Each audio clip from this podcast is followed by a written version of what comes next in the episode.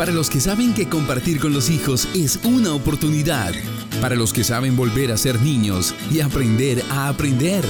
Para los que usan la imaginación y la alegría como método de enseñanza. Para todos ellos y para usted que escucha en este programa Colegio y Casa Un Solo Equipo de la Alianza La Educación que nos une.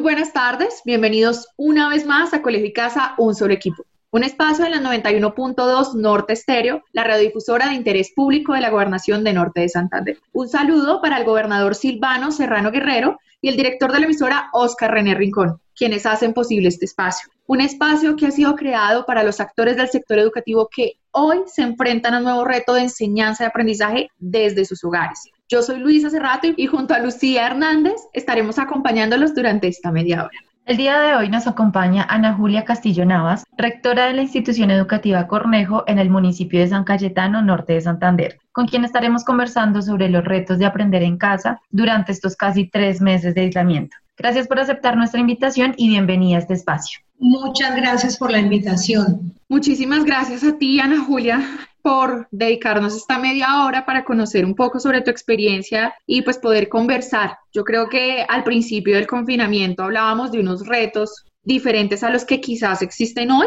Es decir, hace unos meses hablábamos de la conectividad, del acceso a computadores, a tablets y obviamente esa tarea titánica que han hecho los docentes y que la siguen haciendo para lograr llevar el material de sus estudiantes a sus casas. Y hoy digamos que nos estamos enfrentando a temas también emocionales, mentales y millones de familias, no solo aquí en Colombia, sino en el mundo, se enfrentan a esa misma situación. Nadie estaba preparado para trasladar el aprendizaje y la experiencia de las instituciones educativas pues a la sala de las casas, tampoco para convertir a los papás, digamos, como en esos experimentados maestros ni para reemplazar el recreo, los juegos y pues mucho menos las risas con los amigos por una clase virtual de Zoom, ¿no? Entonces, pues yo quisiera, Ana Julia, que para empezar este programa tú nos pudieras contar un poco sobre tu experiencia con el colegio en casa, con estas clases virtuales y esta metodología. ¿Cómo están los estudiantes y los maestros hoy?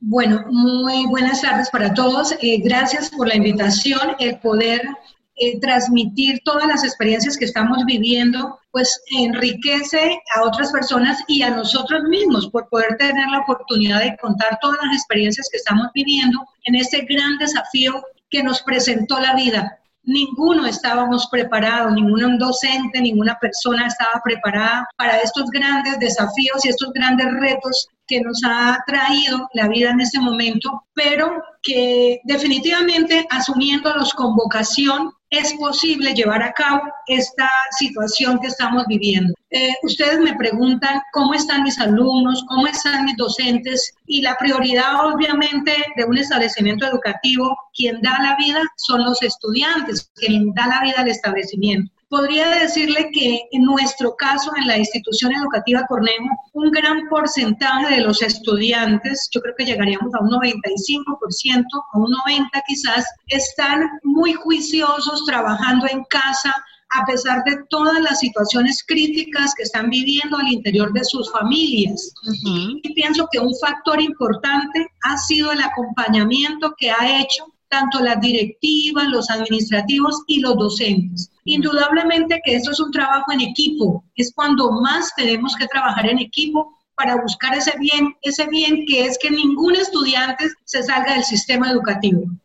En la institución, la verdad que hemos hecho un trabajo maratónico, podría decir, porque logré, por ejemplo, que los docentes fueran al colegio cada 15 días a entregar guías como buena rectora líder transformadora que soy, inicié con el coordinador y los administrativos entregando las guías, computadores, unos textos que el Ministerio de Educación nos había facilitado en las áreas básicas, pero mostraba fotos a los profesores y se dieron cuenta que era imposible que tres personas hicieran el trabajo de 40 personas. Eso somos el total de personas en la institución. Entonces, ese ejemplo movió a los profesores y por voluntad propia vencieron el miedo, que fue el primer factor, y empezaron a ir al colegio. Hoy por hoy, hoy por ejemplo, estamos entregando guías a los padres de familia para que le lleven a los estudiantes y cada 15 días logré comprometer el 99% de los docentes. Por voluntad propia,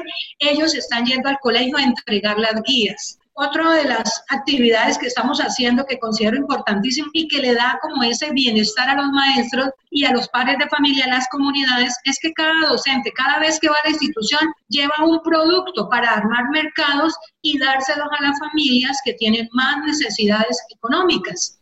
Eso hace que el profesor se sienta súper bien con él mismo, porque además de dar el trabajo que los estudiantes deben desarrollar en casa, ayudar también a la economía del hogar, que pienso que es importantísimo. Nadie puede estudiar, nadie puede desarrollar una guía si tiene hambre. Y eso fue lo primero que estamos nosotros tratando de llegar a la, a la, comunidad, a darles un granito de arena con ese mercadito que estamos repartiendo cada 15 días por parte de los docentes. Con los docentes me estoy reuniendo cada dos veces al mes, también cada 15 días nos reunimos y la primera pregunta que yo les hago es cómo se sienten. Y ellos pues en realidad se sienten mm, bien, aunque un poco confundidos, porque es una situación totalmente atípica, pero creo que han aceptado el reto y han sido muy responsables. Ellos han asumido muy bien este reto de hacerle seguimiento a los estudiantes. De nada vale enviar un mercado, enviar unas guías si no hay seguimiento telefónico al hacer la encuesta los padres de familia encontramos que un 60% de nuestras familias no tienen wifi, algunos ni siquiera tenían celular. Tuvimos que con empresas privadas conseguir que nos donaran algunos celulares para dárselos a aquellos estudiantes que vivían en zonas rurales lejanas y que definitivamente tenían que comunicarse vía telefónica. Entonces, eh, el trabajo de los profesores de verdad que ha sido muy valioso y he encontrado mucho apoyo de parte de todos los docentes. Entonces hay como esa satisfacción del deber cumplido. Claro, ese compromiso que tienen ustedes como actores del sistema educativo realmente es de destacar, que a pesar de la crisis, de la incertidumbre que se tiene en este momento, es, es de rescatar como toda la labor que están haciendo. Señora Ana Julia, yo quisiera saber, ¿usted cree que el colegio en casa es sostenible por mucho tiempo? Es decir, esta metodología que ustedes están llevando a cabo en este momento, ¿la podemos sostener por más tiempo? A ver, no quiero pecar por ser extremadamente positiva, pero yo diría que cuando hay un verdadero seguimiento constante por parte de los docentes, estamos logrando que los alumnos desarrollen ese talento que quizás a veces por la misma rutina de todos los días no habían desarrollado en un salón de clase. Hay que ver las cosas desde varios puntos de vista y de varios prismas. Y yo siento que el hecho de que el estudiante tenga que desarrollar las guías y los talleres que los docentes se les están enviando a través de los pares de familia o a través del WhatsApp, hace que ellos se vuelvan más disciplinados, que aprovechen mejor el tiempo, que la conectividad no sea solamente para usar el WhatsApp y saludarse entre ellos, la frasecita típica, ¿qué haces?, sino que sea para investigar temas que ellos necesitan. Entonces, desde un punto de vista muy positivo, yo siento que, que sí, se, sí se ha logrado desarrollar en ellos, ellos ese sentido de responsabilidad. No obstante, hay que tener en cuenta que aquel estudiante que por naturaleza es perezosito, está desinteresado por el estudio, pues ha mostrado el mismo comportamiento que mostraba en el aula de clase no querer hacer nada, ¿sí? Pero sí es un factor importante el acompañamiento que puedan hacer los docentes. Bueno, pues qué importante eso. Yo creo que mencionas algo que es vital y es que hay que hacer un acompañamiento y un seguimiento constante y también procurar que lo que mencionabas hace un momento se cumpla y es que los estudiantes puedan desarrollar cada uno sus talentos, que seguramente cada uno tiene unas excepcionalidades maravillosas y sobre todo también el compromiso y el sentido de responsabilidad de cada uno de los estudiantes. Es bien importante porque es una tarea compartida, no es solo el trabajo del docente o que el papá esté ahí vigilando, sino que es una tarea compartida de todos los actores involucrados. Entonces, pues ahí yo quisiera como preguntarte un poco, Ana Julia, ¿tú crees que el sistema educativo debería aprovechar esta coyuntura para cambiar algunas cosas del sistema educativo? Claro que sí. El sistema educativo se envejeció, el, sistema educativo está, está estático hasta hace unos tres meses. Yo siento que este vuelco que le hemos dado a la educación nos sirvió. Eh, debe ser para, cosas muy positivas. El hecho de que el niño ya esté explorando todos esos talentos, y lo digo porque vemos muchos videos que los docentes comparten en los grupos de WhatsApp que tenemos internos, y vemos a los estudiantes de primerito, por ejemplo, un niño de preescolar, de primero, de segundo, hablando de un tema frente a un celular es un tema X que los profesores les han enviado. Por ejemplo, el reciclaje. ¿Cómo puedo yo reciclar en mi casa todos esos desechos ¿sí? que llamamos mal llamados basuras, y que el niño se pare frente a un celular y explique y diga cuánto demora en desintegrarse una botella de esas y que puedo hacer una materita para mi casa a mí eso me parece hermoso, que quizá dentro del aula de clase no lo estaban haciendo. Otro aspecto importante es el hecho de que los padres de familia ahora sí que se involucraron obligatoriamente en la formación de sus hijos. A mí eso me parece maravilloso, que los papás sean los que estén sentados ahí con sus hijos. Algunos lo hacen de muy buena, no muy buen agrado, porque saben que tienen que ir a trabajar, pero saber que tienen que distribuir el tiempo y sentarse con sus hijos para apoyarlos. A mí me parece que esto ha sido totalmente positivo para la educación del país y yo siento que son las lecciones que tenemos que aprender todos. Sí, claro que Julia. Yo creo que tocas un tema bien importante allí cuando mencionas pues todo el tema de que el sistema educativo está envejecido. Yo creo que este fue como un despertar para todos nosotros. Creo que nos ha puesto a trabajar mucho más y a enfocarnos más en el aprendizaje de los niños, en priorizar los contenidos para esos niños. Entonces, creo que estamos completamente de acuerdo cuando dices que este fue como una, coloquialmente, una despabilada. El hecho de que el docente tenga que mirar el currículo, su plan de estudio y priorizar temas también es un vuelco grande en la educación. Nosotros mismos ya adultos, profesionales, a veces nos ponemos a pensar de qué me sirvieron ciertos temas que vi en el bachillerato, por ejemplo. En este momento el maestro se está replanteando, ¿para qué enseño yo estos temas? ¿Para qué le puedo servir al estudiante? Hacer más didáctico. Definitivamente el autoaprendizaje llena más que un profesor que esté dando clases magistrales. Es mejor que el mismo estudiante descubra el conocimiento. Así es. Y finalmente lo van a hacer. Los niños pues están en una etapa de crecimiento, de desarrollo y están como predispuestos a ese proceso de ellos. Bueno, señora Julia, ¿usted cree que esta situación de la educación en casa, teniendo en cuenta que muchos niños pues no tienen acceso a los medios tecnológicos para continuar su educación, esto va a agrandar la brecha educativa o de qué manera también se puede disminuir? ¿Por qué no?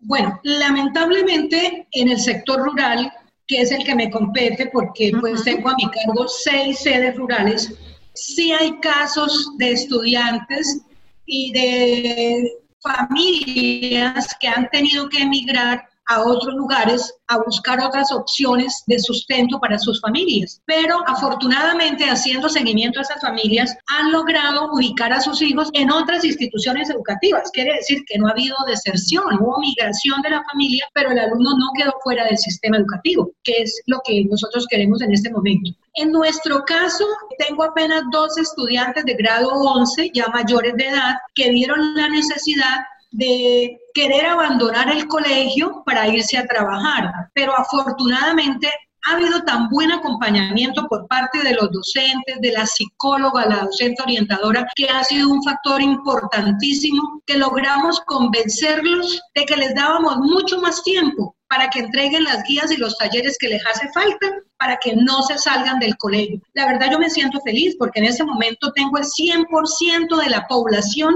que estaba cuando inició esta situación crítica que estamos viviendo, desde cuando inició la cuarentena. Pero un factor importantísimo es el acompañamiento que deben hacer los docentes y la institución, obviamente. En nuestro caso, se hizo entrega de aproximadamente 180 computadores, todos esos computadores y las tablets que a través del programa Computadores para Educar, eh, patrocinados también por la gobernación del Departamento Norte de Santander, fueron prestados a los estudiantes, corriendo el riesgo de que los dañe, de que los partan, pero es preferible correr ese riesgo y que haya el beneficio para los estudiantes que tenerlos guardados y que se dañen de no usarlos, porque eso nos pasó. Unos equipos que habían llegado y como por el momento no lo necesitamos, se nos dañaron algunos cargadores. Entonces yo prefiero que digan, bueno, sí, se me dañó, se me partió, pero lo utilicé durante todos estos meses que eran tan necesarios para los estudiantes. Recibimos algunos recursos por parte del Ministerio de Educación, que llamamos eh, recursos de COVID-19, que fueron muy bien ejecutados en compras de fotocopiadoras, se entregaron kits escolares a los estudiantes de primaria para que ellos puedan tener las herramientas mínimas para poder desarrollar las guías y talleres en sus casas en acompañamiento de los padres de familia. Una estrategia que nos ha funcionado a nosotros muchísimo es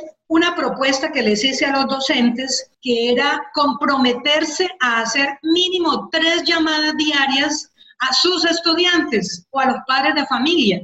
Y la verdad que la experiencia ha sido 100% positiva. El hecho de que sea el docente el que esté llamando a los padres de familia, a los estudiantes y le pregunte cómo está, qué necesita, eh, cómo le ha ido con los temas, está entendiendo, necesita una explicación, le mando un video. Hoy, por ejemplo, me comentaban varios profesores de situaciones que ellos desconocían de sus estudiantes, estudiantes que estaban totalmente desmotivados porque quizás papá y mamá no tienen la capacidad académica para poderse sentar con ellos y ayudarlos en el desarrollo de las guías y estaban muy desmotivados. Hablo del caso de estudiantes de secundaria y me decía el profesor, mire, increíble rectora, pero con la llamada que le hice al estudiante para decirle que lo extraño, que cómo le ha ido con el desarrollo de las guías, bastó para que ese muchacho al otro día me mandara las guías y los talleres que tenía represados.